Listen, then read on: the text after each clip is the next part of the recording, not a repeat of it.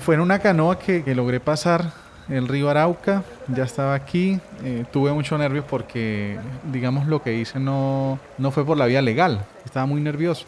Y ya cuando estaba montado en esa canoa y iba pasando, pues ahí me, me embargó mucha nostalgia, pero también un temor a, un temor a lo que podría pasar mañana o, o en la noche incluso porque tendría que buscar dónde quedarme, dónde iba a comer, dónde, mejor dicho, iba a ser en mi nuevo hogar. Ese es el, término. Dónde iba a ser mi nuevo hogar. Y digamos lo que en ese momento pues yo contaba con cierto dinero y lo podía hacer, pero dejar a la familia atrás, eso sí me costó un, poco más. Me arriesgué, dejé todo allá, eh, solo con eh, la ropa, mis libros y demás, como dicen, con la la maleta cargada de sueños, lo que uno siempre es lo que se trae cuando deja un país.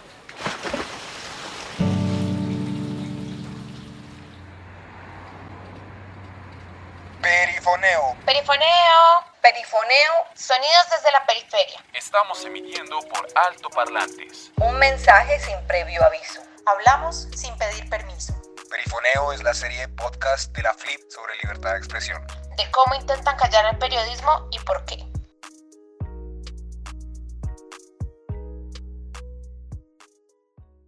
Hace poco más de un año, a mediados del 2020, la casa de un periodista en Arauca amaneció pintada con las siglas del ELN, el Ejército de Liberación Nacional, un grupo guerrillero que desde hace años ejerce un amplio poder en esta región fronteriza con Venezuela. La amenaza era un claro mensaje contra el periodista que estaba haciendo investigaciones relacionadas con el robo de vehículos de la Unidad Nacional de Protección por parte de integrantes de esta guerrilla. En los últimos tres años, los ataques contra periodistas se han triplicado y los meses de la pandemia han generado aún más zozobra para la prensa. Soy Andrea Torres, estoy en Bogotá y a través de los relatos de periodistas conoceremos cómo hoy, en medio de una agudización del conflicto armado, la proliferación de diversos actores y una agitada agenda migratoria, los y las periodistas araucanas buscan informar a sus audiencias.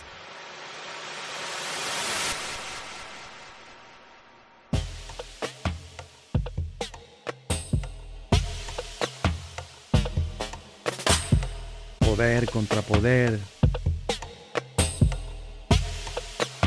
Que se sepa lo que se tiene que saber.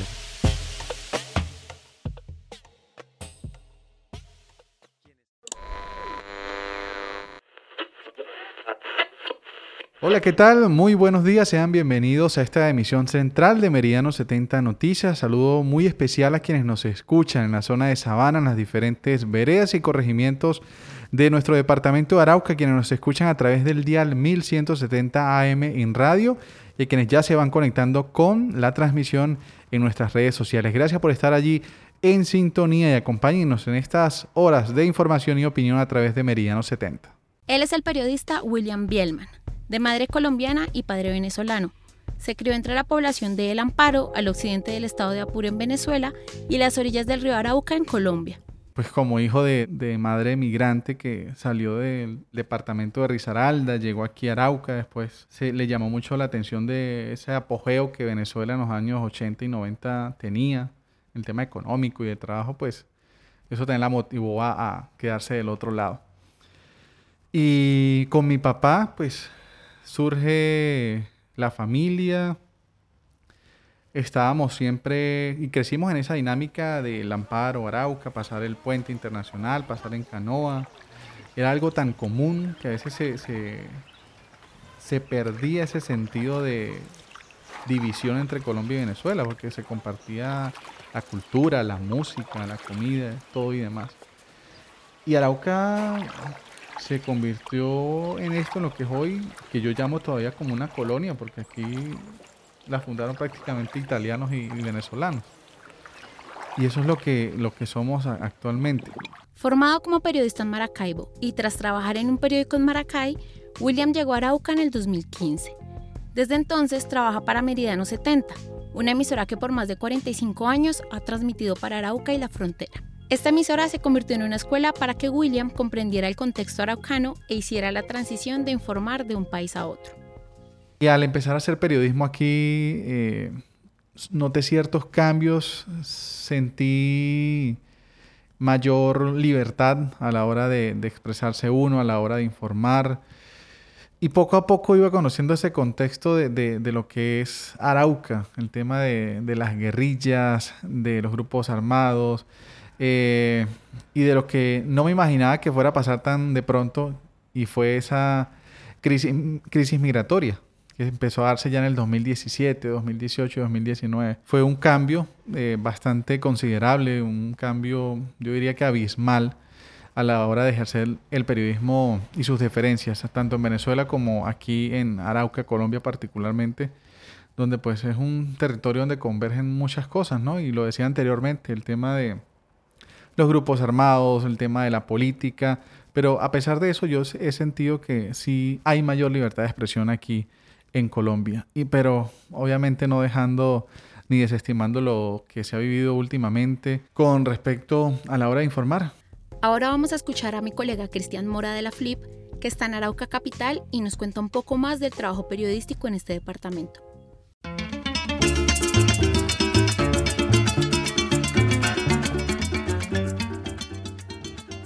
William pronto comprendió cómo requería informar en un departamento como Arauca gracias a colegas como Carmen Rosa Pavón, periodista con más de 40 años de experiencia. Carmen Rosa fue directora de noticias de la emisora La Voz del Sinaruco, filial de Caracol Radio, y durante seis años directora del noticiero de Meridiano 70. Aquí la escuchamos. Ser periodismo en Arauca es como ser periodismo en cualquier región de la provincia en Colombia, a distancia de la capital, viviendo las inequidades, las distancias no solo geográficas, sino de pobreza, de dificultades sin institucionalidad, vivir los atropellos que vive la población civil y la gente en sus derechos, eh, sentir muy cerca lo que son eh, las, las crisis, las crisis humanitarias, las crisis económicas, Em, las violaciones a los derechos humanos, pero también en la provincia se tienen privilegios y es estar cerca de, la gente, del campesino, del líder sindical, del presidente de Junta de Acción Comunal, de, la gente que, que produce en este país y que se sobrepone a la adversidad de una manera, eh, yo diría que singular. Consternación en Arauca por el asesinato del productor cinematográfico Mauricio Lezama. El profesional estaba grabando un documental con víctimas de la violencia cuando fue asesinado por presuntos integrantes de las disidencias de las FARC. Reponerse a, a los miedos, a la autocensura, al terror de quienes tienen las armas y tratan de arrinconarnos a quienes nos quieren callar, sobreponernos a quienes quieren seducirnos con su poder, los políticos, los mismos entes institucionales o quienes tienen las armas. El periodista siempre vive en el filo de la navaja. En Arauca, desde la década de los 80, han hecho presencia grupos armados ilegales como el ELN y las FARC, grupo del que aún existen disidencias. Pero no solo se trata de las amenazas y presiones que rodean a la prensa por parte de los grupos armados al margen de la ley. A su vez, las fuerzas militares de Colombia monitorean constantemente el contenido de la información que publican los medios locales. A esta situación se suma una débil institucionalidad, el contrabando y los altos niveles de corrupción del sector público, al respecto habla William, quien recuerda cómo percibió durante su infancia el conflicto que se vivía en la frontera. Yo me crié en el Amparo, aquí al otro lado del río, y tenía desde mi infancia ese contacto permanente con Arauca. Mi mamá trabajaba aquí, de hecho. Y digamos pues que uno dentro de su mundo, de la niñez, de la, de la adolescencia, uno pues no veía tan, tan grande el problema de lo que es el conflicto y el tema de la violencia y demás ya a la medida que uno crece, que va preparándose y que va siendo más crítico y, analista de los hechos, pues eh, uno se ve y se da cuenta que en el territorio hay unas mm, problemáticas de las cuales mm, muchas se han naturalizado, muchas quedan en el, dentro del pueblo y hacen parte ¿no? del día a día. Nos encontramos en el llamado Triángulo de las Bermudas, que para los araucanos significa el triángulo del conflicto que está recrudeciendo. En esta parte se encuentra Saravena, hacia allí Arauquita y más allá está Fortul. Nosotros en Arauca hemos tenido picos, una violencia de los años 80 marcada, la llegada de los grupos armados, el petróleo y con él las dificultades. Luego se agregaron nuevos actores del conflicto. Entonces iba la violencia paralelo a un desarrollo y una necesidad de, progresar la sociedad, de tener, de pasar de no tener agua potable, no tener alcantarillado y gracias a las regalías poder tener esas obras, pero vienen los cuestionamientos de corrupción y vienen las tomas guerrilleras, el poder de la guerrilla, los secuestros, eh, la extorsión, luego vienen los paramilitares. Entonces hemos tenido siempre picos. Nos llegan esperanzas, creemos en esas esperanzas y luego podía uno creer que vienen desengaños, pero la gente se repone. Entonces la gente así como reconoce que hay violencia, que si no se habla con todos los grupos no vamos a tener paz porque se reconoce la presencia de grupos organizados armados, las FARC, firman un acuerdo de paz y nos llena de esperanza, pero luego viene a, a revivir, por decir así, una fracción de ellos, que son las disidentes y son fuertes y cada día se hacen más fuertes, entonces siguen los focos de violencia. Esperanzas y desengaños. Pareciera que el conflicto se percibe de formas diferentes. Al final la conclusión es la misma en Arauca la violencia nunca se ha ido. Josué Nieves, periodista de Saravena, y Juan Sanguino, desde Fortul, dan sus impresiones al respecto. El tema de los grupos armados, pues hay injerencia de dos grupos armados, las FARC y el ELN. El conflicto entre esos grupos y el gobierno hace también que la situación se ponga difícil no solamente eh, con ellos dos, sino que con la Policía Nacional, con el Ejército Nacional. Eh, misma fiscalía, bueno, todos esos eh, sectores, todas esas, aparte de lo que digo, las instituciones públicas y privadas, hacen que el trabajo se haga más difícil cada vez. En cuanto al orden público que llaman, ¿no? Eh, eso está igual, eso sigue igual. Yo hace 30 años vivo ahí en Fortul y dicen que en tal año fue peor, que en tal año fue menor, que no, eso es, eso es idéntico, eso es igual, porque hay, hay personas que están en, en, guerra, hay grupos que están en guerra y se están enfrentando continuamente, y el que se involucre dentro de esa guerra, pues le va mal. Ahí lo único que debemos nosotros estar es con la verdad y, con, y en, en el caso de los periodistas, con las voces, con las voces. ¿sí?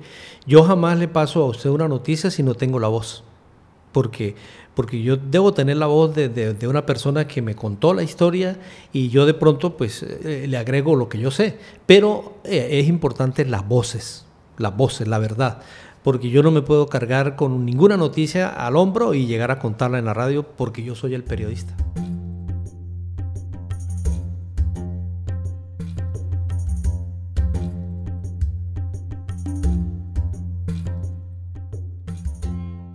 De forma paralela, la crisis migratoria venezolana se ha convertido en uno de los temas transversales a la realidad de Arauca y a las agendas de los medios.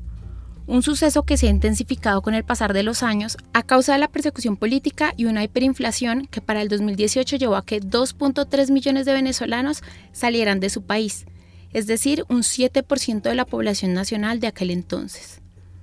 Este es sin duda uno de los temas más difíciles para los y las periodistas que en la actualidad aún buscan la manera de comprender lo que viene ocurriendo en la frontera.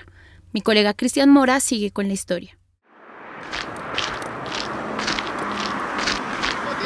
Todas las mulas que van bajando para allá para Bogotá agarran la patipa y tú ves que es verdad que nosotros caminamos.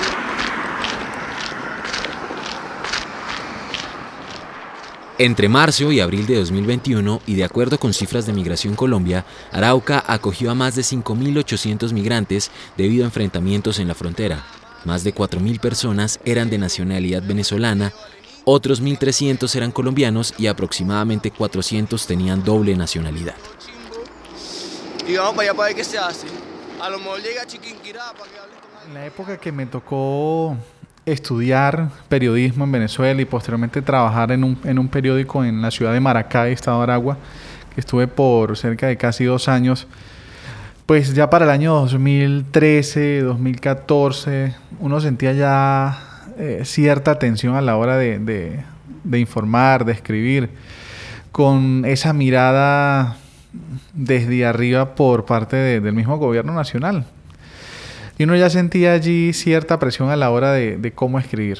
William Bielman fue una de las personas que tuvo que vivir en carne propia al salir de su país en búsqueda de nuevas oportunidades en 2015, adelantándose al enorme éxodo que ocurriría en 2018.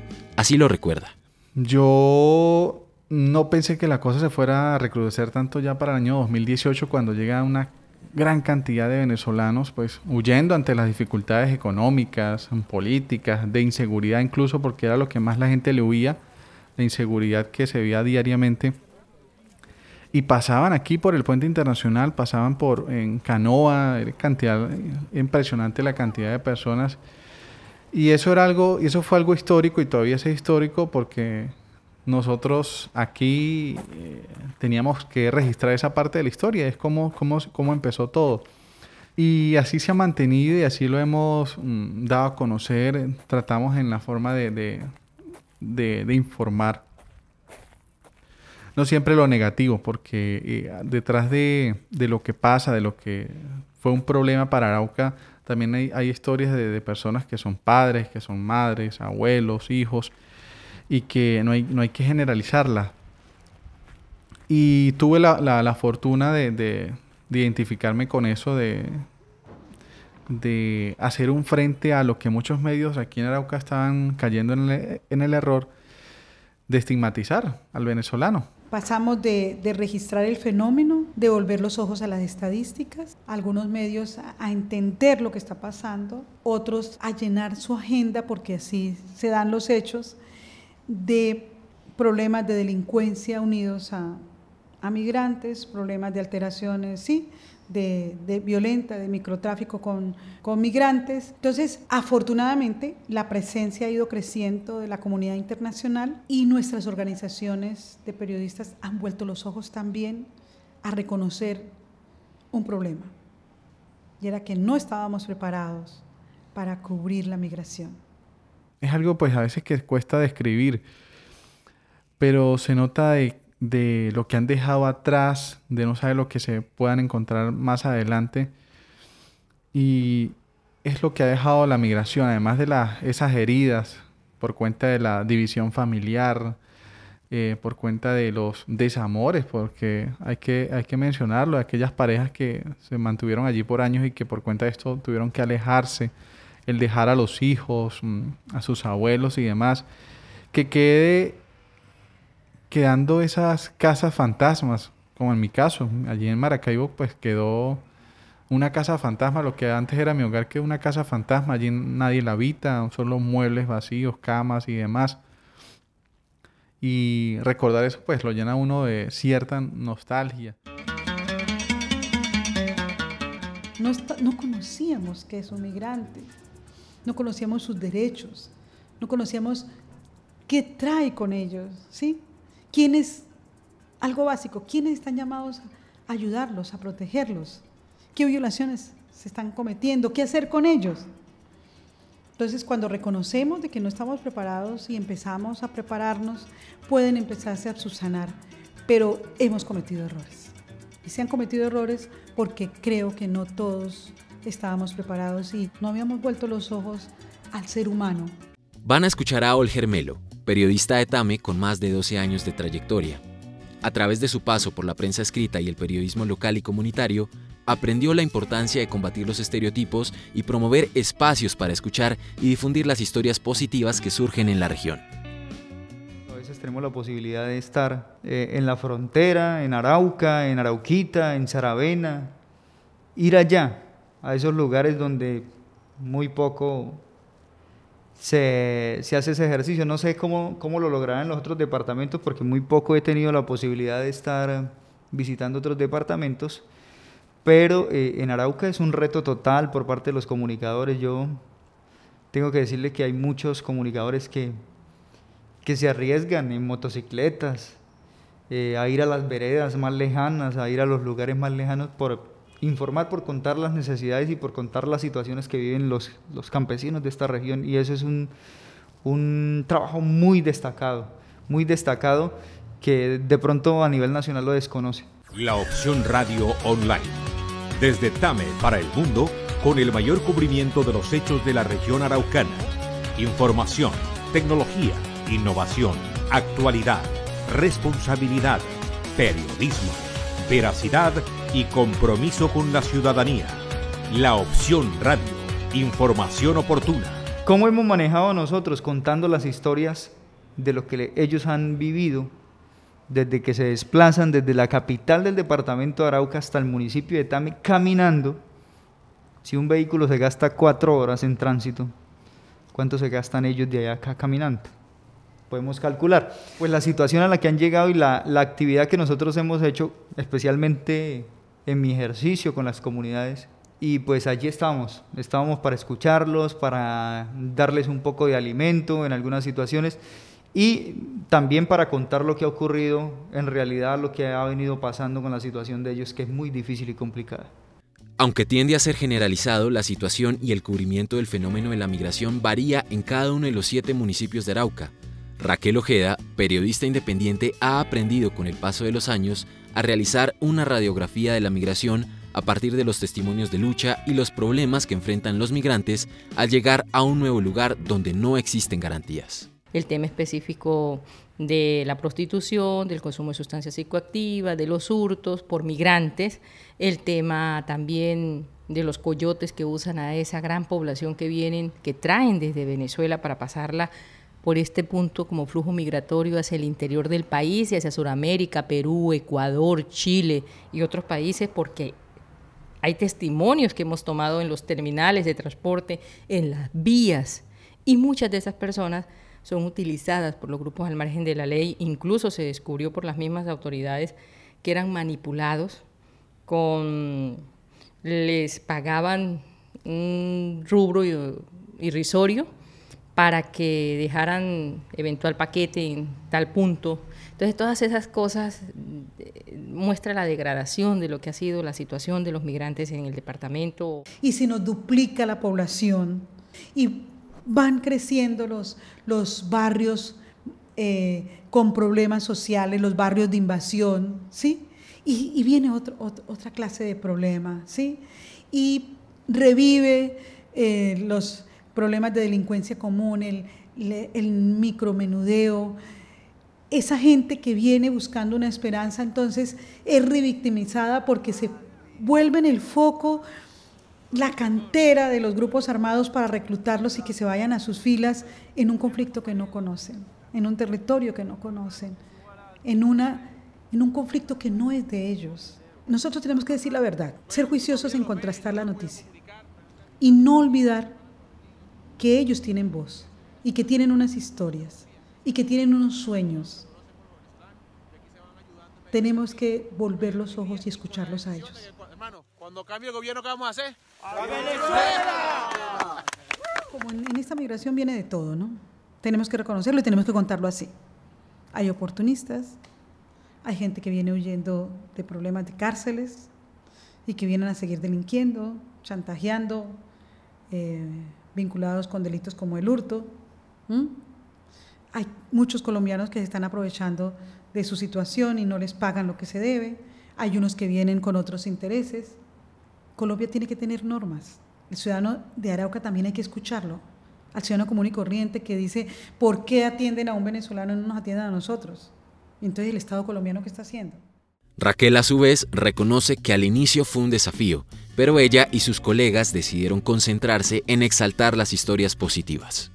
Ha sido un reto también para nosotros, para los periodistas, para quienes queremos no maquillar, al contrario, queremos mostrar. Y muchas familias extranjeras y retornados tienen historias como el ave fénix, han surgido desde las cenizas, han, logrado afianzar eh, esa capacidad de emprender, pero para nosotros los medios ha sido un reto, porque es muy diferente hablar desde la capital del departamento de Arauca a hablar desde el piedemonte del departamento de Arauca.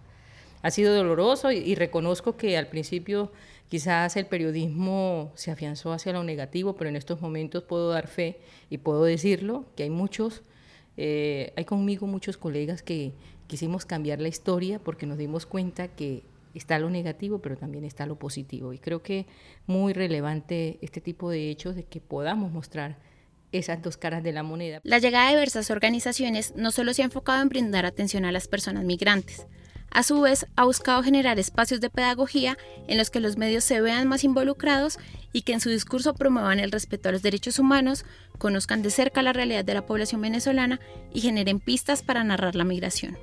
Y yo creo que, que es el, el, reto de nosotros de buscarle la vuelta al tema, de, de, no ver solamente lo negativo, sino también lo positivo que ha dejado la migración.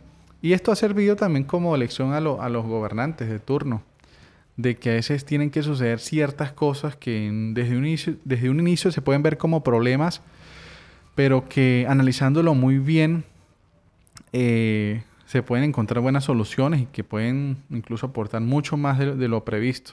Y esto sirvió también obviamente para que el gobierno nacional colocara los ojos en este pedacito de tierra que se llama Arauca, que también estaba muy olvidado.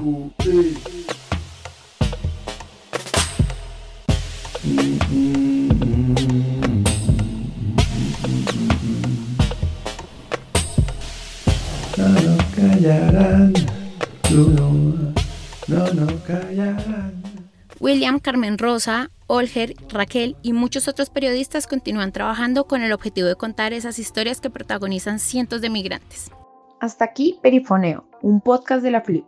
Este episodio fue posible gracias a María Paula Martínez en la investigación, Cristian Mora en las entrevistas, el guion y la postproducción.